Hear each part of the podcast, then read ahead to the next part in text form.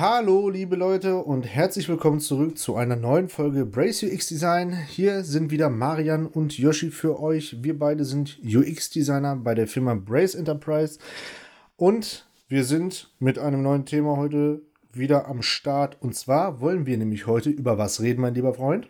Wir wollen darüber reden, was UX, UI und Usability eigentlich bedeutet und wie das zusammenarbeitet.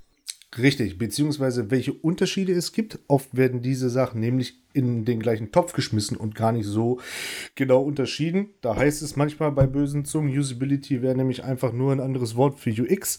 Das stimmt nicht so und dem gehen wir heute genauer auf den Grund. Wie geht's dir denn? Du bist ein bisschen angeschlagen, habe ich gehört, ne? Ja, ja, genau. Also ich ähm, bin, bin ein kleines bisschen angeschlagen, aber das soll mich nicht davon abhalten, hier mit dir eine Podcast-Folge aufzunehmen.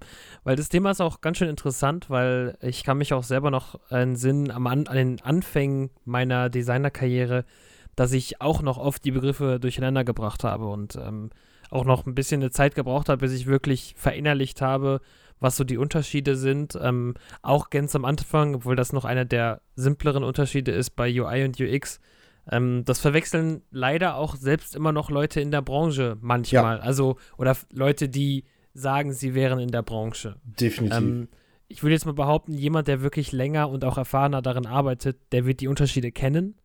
Aber ähm, dieses, dieser Bereich des, der Designer und der UX-Designer ist ja auch viel von so Quereinsteigern gespickt, die ähm, quasi da so in dem Feld landen über andere Berufe. Und da äh, kommen halt oft Missverständnisse auf. Ja, definitiv, gebe ich dir voll recht. Ich glaube, eine Sache, die daran auch zu schulden liegt, ist halt einfach die Berufsbezeichnung UX, UI-Designer. Ähm, ich habe es in einigen Projekten öfter auch schon mal bemerkt, dass äh, dort die Projektleitung beispielsweise ähm, glaubt, dass ein UX-Designer eigentlich nur die UI baut und äh, den Unterschied selber gar nicht so genau kennen und dann ein bisschen überrascht sind, wenn die Arbeit dann oft auch ähm, viel mit Umfragen zu tun hat und mit Interviews und mit Auswertung und Analysen und sowas.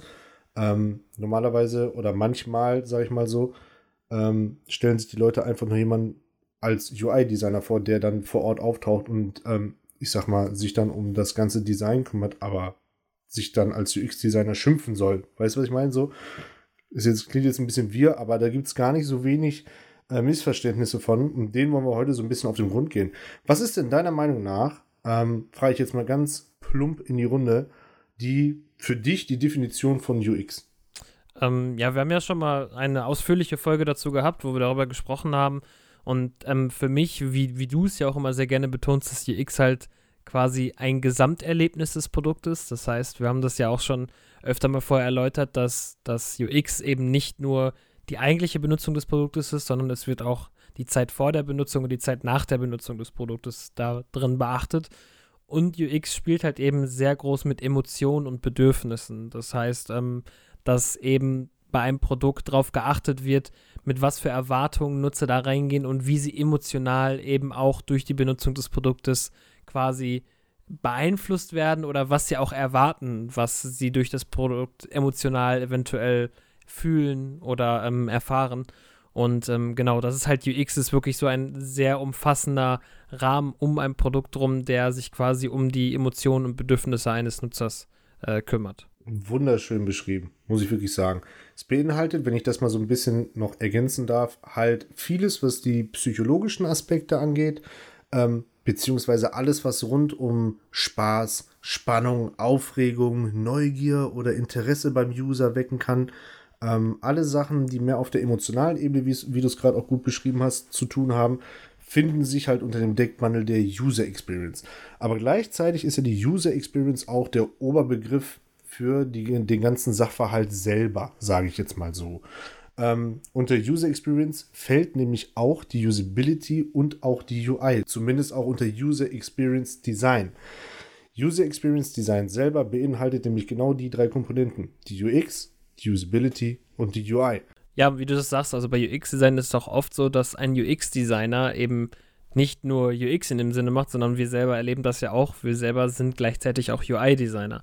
Und ähm, da kann man halt jetzt auch dahin springen, was genau UI eigentlich bedeutet, weil, wie gesagt, es gibt viele UX-Designer, die wirklich praktisch am Produkt arbeiten, die auch gleichzeitig UI-Designer sind. Genau, unter UI oder ausgeschrieben auch User Interface ähm, wird in der Branche oder in dem Fachbereich eben die Benutzeroberfläche beschrieben. Also die grafische Benutzeroberfläche, wie man sie von jedem interaktiven Produkt eigentlich kennt. Ähm, wir speziell sind ja im digitalen Segment unterwegs, bedeutet also, wir arbeiten viel mit Bildschirm und Screens und anderen Darstellungsformen, die ähm, auf so einer Technologie basieren. Und da ist die UI halt wirklich einfach das, was man grafisch sieht, wenn man vor einem Monitor sitzt oder vor einem Display sitzt oder wie auch immer man das jetzt nennen will. Und darunter fallen dann halt die Buttons, die Icons, Bilder, Farben, Grafiken, die Größen, die Texte, die Formen, die was auch immer. Alles, was wir quasi grafisch oder visuell aufnehmen können, beinhaltet eigentlich die ähm, grafische Benutzeroberfläche oder auch, wie wir es halt im Fachlichen dann die UI nennen. Ja, genau. Also das ist auch so, dass quasi die UI ist die direkte Zw Schnittstelle zwischen dem Produkt und dem Nutzer, weil es ist quasi das, was der Nutzer sieht und was der Nutzer bedient. Und ähm, deswegen ist das quasi das Oberflächlichste, was wir von unserem Produkt haben, was jeder Nutzer quasi sieht. Genau. Und dann kommen wir noch zum dritten Begriff, und zwar der Usability. Um, Usability wird auch, also wenn man das jetzt in deutsche Worte fasst, ähm, kann man sagen Benutzbarkeit, Benutzerfreundlichkeit oder Gebrauchstauglichkeit. Und ähm, die bezeichnet halt eben, wie gut oder wie effizient ein Produkt zu benutzen ist. Ähm, das heißt, das Ziel der Usability ist es, ein Produkt möglichst effektiv, effizient und auch zufriedenstellend benutzbar zu machen. Und ähm, mit der Usability, die beschäftigt sich halt eben mit der aktuellen Benutzung des Produktes. Das heißt, wir haben vorhin gesagt bei UX, wir beachten die Benutzung vor, vor dem Produkt, während des Produktes und nach dem Produkt. Und bei Usability ist es wirklich klar geregelt. Usability äh, konzentriert sich eben auf die derzeitige oder aktuelle Benutzung des Produktes. Es ist, bei der Usability auch so, und wir haben ja in unserer letzten Podcast-Folge auch, wo es darum ging, wie Design uns glücklich macht, darüber geredet, dass Usability, wenn sie gut ist, fällt sie meistens nicht auf. Und wenn sie aber schlecht ist und etwas nicht funktioniert und Vorgänge unnötig kompliziert sind oder die Benutzung des Produktes eben unnötig kompliziert ist, dann fällt das auf für den Nutzer. Und ähm, das ist halt eben ein Punkt, wenn man es gut macht, wird man dafür nicht wirklich belohnt, wenn man es aber schlecht macht, wird man dafür gerügt. Aber sie ist eben genau deswegen auch so wichtig.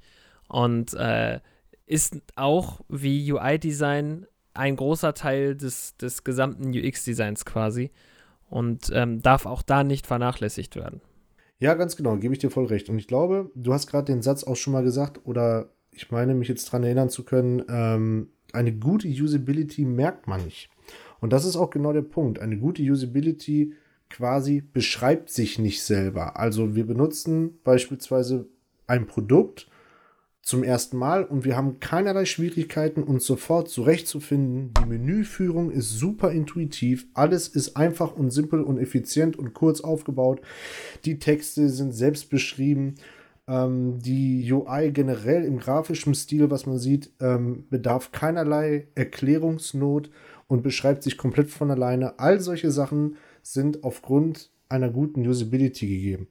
Ähm, die Usability selber ist auch in der Designform, ähm, ich sag mal, ein eigenes Stadium, sag ich mal so, oder eine eigene Phase.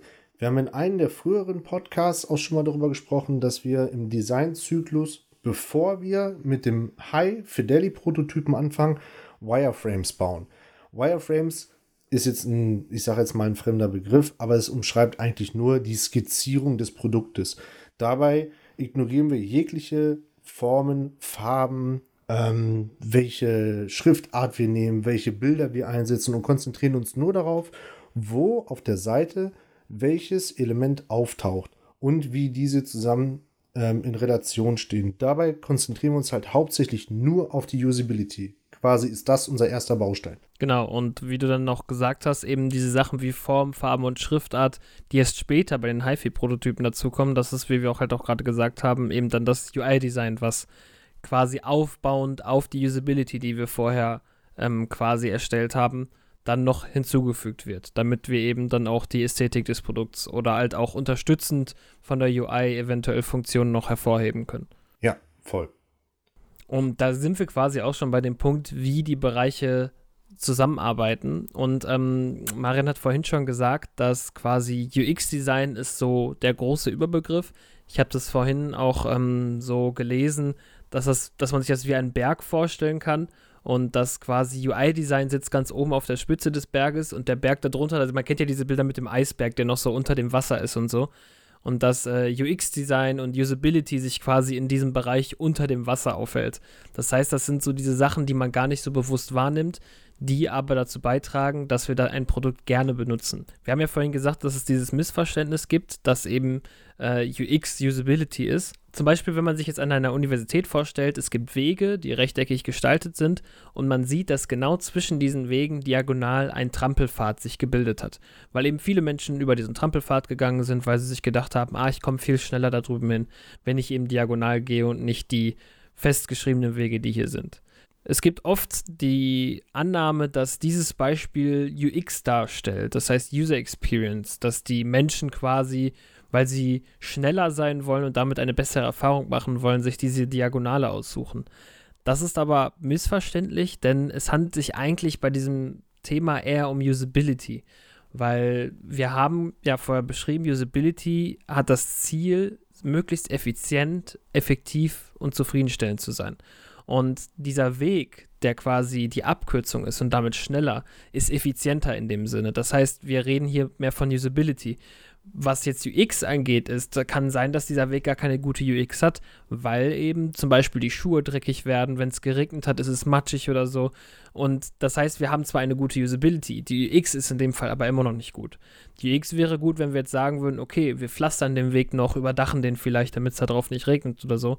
Aber einfach, um mal ein bisschen bildlich darstellen zu können, wo dieser Unterschied da eigentlich ist bei dem Begriff der UX und der Usability. Ja, Ganz genau. Und da merkt man auch an dieser Stelle, ähm, dass diese drei Bereiche quasi zusammengehören und man eigentlich auch keine wirklich reibungslose und perfekte UX erreichen kann, wenn man nicht alle drei Bereiche auch dementsprechend individuell und einzeln betrachtet.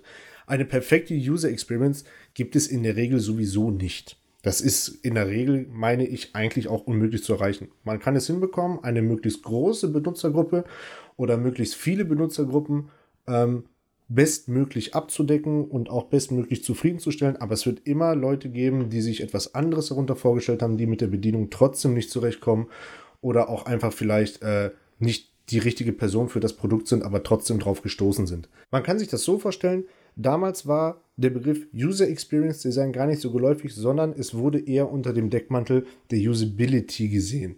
Später im Laufe der Entwicklung hat sich dann aber gezeigt, dass sich ähm, hauptsächlich Psychologen mehr damit beschäftigt haben, auch die emotionale, die hedonische Ebene anzusprechen und haben dann den extra Bereich der UX dazu erfunden, sage ich mal, oder geschaffen. Und so ist es heutzutage. Wir müssen halt individuell alles betrachten. Wir müssen sowohl die UI individuell betrachten, weil die wiederum ähm, die UX beeinflusst, sowohl aber als auch die Usability beeinflusst. Weil haben wir eine gute Usability beispielsweise, dann können wir schon davon ausgehen, dass aber auch die UI dementsprechend, ich sag mal, deutlich, verständlich und einfach gestaltet wurde. Ist die UI deutlich verständlich und einfach gestaltet, haben wir in der Regel dann wahrscheinlich dann auch ähm, einen guten Schritt in Richtung guter Usability getan. Haben wir die UI dementsprechend aber dann auch ansprechend gestaltet, sagen wir jetzt mal hübsch, mit äh, ansprechenden Grafiken, mit äh, passenden Icons dazu oder auch einer interessanten Animation, kann es durchaus sein, dass wir dadurch dann auch gleichzeitig noch nicht nur die Usability gefördert haben, sondern auch eine gute User Experience ähm, erschaffen haben, beziehungsweise einen Schritt in eine gute User Experience während der Benutzung geschaffen haben. Man merkt, es gibt, die Grenzen sind nicht so ganz klar, sie sind eher fließend. Ein interessantes Beispiel dabei ähm, wird deutlich, wenn wir uns zum Beispiel den Innenraum eines, ich sag mal, moderneren Autos angucken. Welche Marke das jetzt ist, spielt keine Rolle, weil in der Regel arbeiten eigentlich alle Automobilhersteller heutzutage nach so einem benutzerzentrierten Produktdesign oder dem Schema eines benutzerzentrierten Produktdesigns. Aber im Innenraum wird es relativ deutlich, dass sich da viele Leute Gedanken zugemacht haben, wie der Innenraum gestaltet ist, welche Materialien werden dort verbaut, wie fühlen sich die Sitze an, ne? emotionale Ebene, wo sitzt welcher Knopf, wie ist welcher Knopf mit welchem Symbol beschrieben, ähm, welches Feedback gibt dir der Knopf, wenn du ihn drückst, gibt es ein akustisches Feedback, gibt es ein haptisches Feedback? Und so weiter und so fort.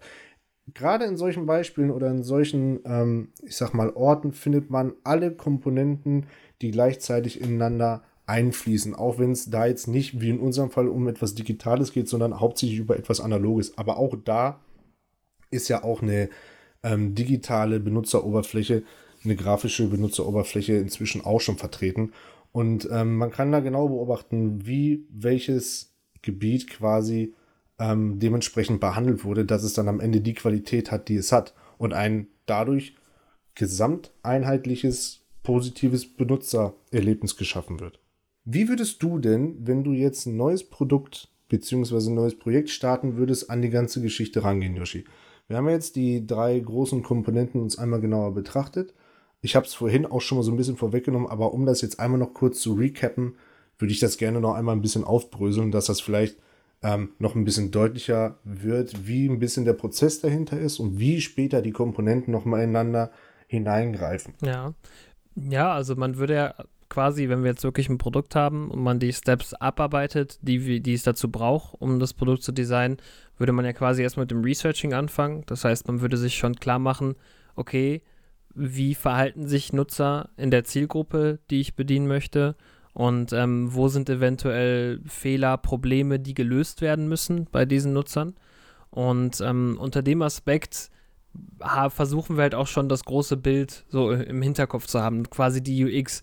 Das heißt, wir wollen im Hinterkopf schon mal uns so langsam einen Plan machen oder uns schon mal angucken, okay, wie soll das Gesamterlebnis später aussehen?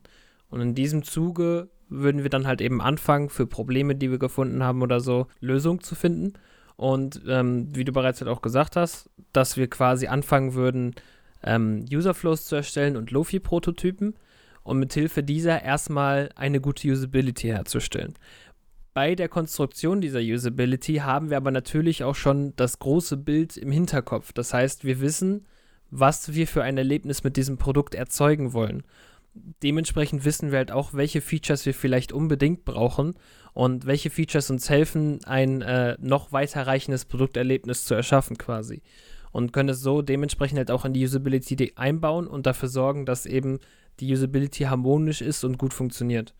Und wenn wir das gesichert haben, also man kann halt auch schon Lofi-Prototypen testen oder auch die Skizzen testen, ähm, wenn das geschehen ist, dann können wir wirklich sagen, okay, wir haben jetzt die Usability abgearbeitet und nun setzen wir uns daran, die UI noch zu implementieren, fangen halt an, Farben, Formen genauer zu definieren, Schriften zu definieren und genau zu gestalten und haben dabei aber auch mit der Farbpalette zum Beispiel schon immer im Hinterkopf, wie kann ich mit dieser Farbpalette das Gefühl, was ich mit diesem Produkt erzeugen will, unterstützen. Das heißt, ähm, zum Beispiel jetzt auch, ob es eher dunklere, gemütlichere Farben sein sollen, ob es wirklich hellere, energetische Farben sein sollen, jetzt bei einer Sport-App oder so. Jetzt nur so als Beispiel gesehen, dass, dass man das halt dabei immer im Hinterkopf hat. Das heißt, es gibt jetzt nicht so den Schritt, wo ich sage, ich mache jetzt hier UX, ähm, aber UX schwebt quasi immer so bei jedem Schritt mit drüber und mit jedem Schritt trägt man zu der User Experience bei und trägt halt auch eben dazu bei, dass sie gut funktioniert. Und das ist quasi so ein bisschen das, sehr geil beschrieben. Wie, wie ich das jetzt beschreiben würde bei so einem Prozess. Ja, finde ich, hast du sehr gut beschrieben. Ähm, denkt bitte auch nicht, dass ihr, ähm, ich sag mal, im Laufe eines Projektes oder in einem Durchgang eines Prozesses am Ende in allen diesen drei Bereichen volle Punktzahl erreicht, sage ich jetzt mal so. Ähm, das ist nämlich auch eins der großen Missverständnisse, was ich immer wieder mal gesehen habe, dass äh, manch einer glaubt, ähm, am Ende wäre das Produkt fertig. Sagen wir jetzt mal nach einem bestimmten Zyklus von sechs, sieben, acht Monaten oder sowas, das Produkt ist jetzt fertig und bedarf keinerlei Betreuung mehr durch Devs oder UX, zumindest nur auf so einem ganz minimalen ähm, äh, auf so einer ganz minimalen Basis. Das ist nämlich nicht so. In der Regel haben, wie wir es ja gerade schon beschrieben haben, betrachten wir jeden einzelnen Aspekt individuell, konzentrieren uns auch individuell auf eine Lösung. Wiederum, die Ergebnisse beeinflussen immer auch einen anderen Bereich. Ähm, machen wir, eine, wie wir es schon beschrieben haben, machen wir eine gute UI, beeinflusst das sowohl als auch die Usability als auch die UX.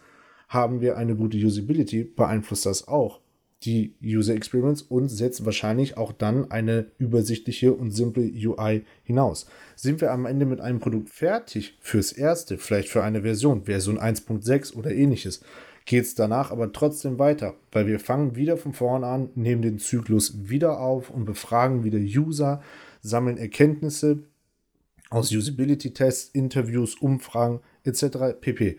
Und dann gehen wir wieder gemeinsam an den Tisch und überlegen uns dann, wie wir quasi alte Features oder alte Prozesse nochmal anpacken oder dementsprechend neue Design, wenn wir an der Stelle keinen ähm, Bearbeitungsbedarf haben, Optimierungsbedarf haben.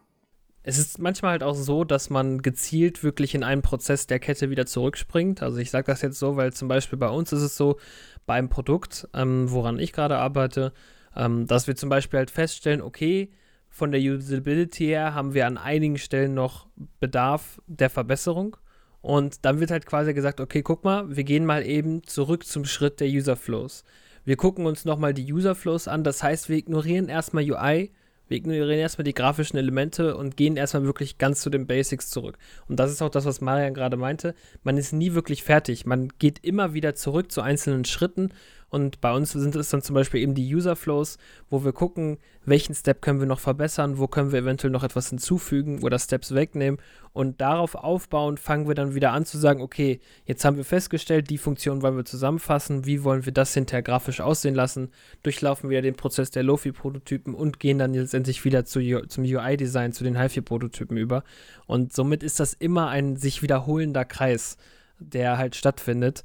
Und deswegen Glaubt nie, dass ihr fertig seid mit Design, weil es geht immer weiter und es gibt immer Punkte, die ihr verbessern könnt.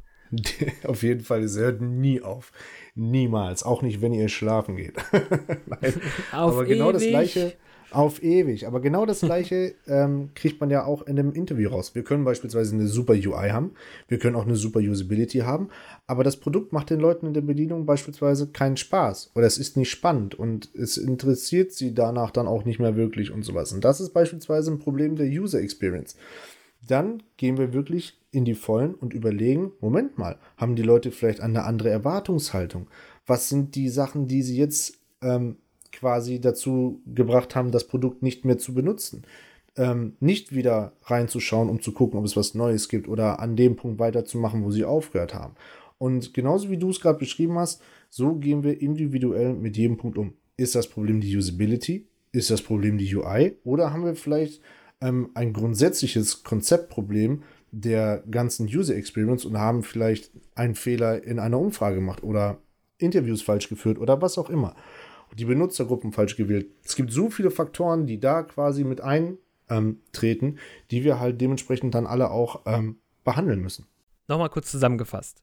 User Experience Design ist quasi der große Überpunkt über dem gesamten Designprozess, der sich damit beschäftigt, wie Nutzer ein Produkt emotional erleben und halt auch mit Rücksicht auf ihre Bedürfnisse. Und außerdem beschäftigt sich UX auch nicht nur mit der eigentlichen Benutzung des Produktes, sondern auch mit der Zeit davor und danach. Bei der Usability ist es so, dass sie sich wirklich gezielt mit der Benutzung des Produktes beschäftigt. Sie ist darauf aus, die Benutzung so effizient und praktisch und intuitiv wie möglich zu machen und sollte deshalb auch nicht mit der User Experience verwechselt werden. Denn, wie wir bereits vorher sagten, User Experience befasst nicht nur die eigentliche Benutzung des Produktes. Dann haben wir zum Schluss noch die UI, also auch das User Interface, welches die Schnittstelle zwischen Benutzer und Produkt ist. Die UI ist quasi alles, was der Nutzer sieht. Das heißt das Grafische, die Farben, die Schriften, die Form und ist letztendlich der Feinschliff, den wir ein Produkt geben, mit dem wir aber auch die User Experience und die Usability unterstützen können. Damit sind wir auch schon zum Ende dieser Folge angelangt. Wir bedanken uns recht herzlich bei euch fürs Zuhören und hoffen, ihr konntet aus dieser Folge etwas mitnehmen, beziehungsweise sie hat euch gefallen und ihr schaltet beim nächsten Mal wieder ein. Wir hätten gerne von euch aber auch ein bisschen Feedback Gefallen euch die Folgen? Sind die Themen passend, beziehungsweise habt ihr einen Themenwunsch? Dann schreibt uns doch bitte bei Brace UX Design auf Instagram oder besucht unsere Webseite www.brace-ux.de. Wir sind gespannt auf eure Anregungen, Wünsche oder auch generelles Feedback und sagen noch einmal Dankeschön fürs Zuhören und bis bald, bis es wieder heißt, eine neue Folge von Brace UX Design ist online. Und zum Schluss verabschiede ich mich auch noch von euch. Vielen, vielen Dank fürs Zuhören und bis zum nächsten Mal. Ciao.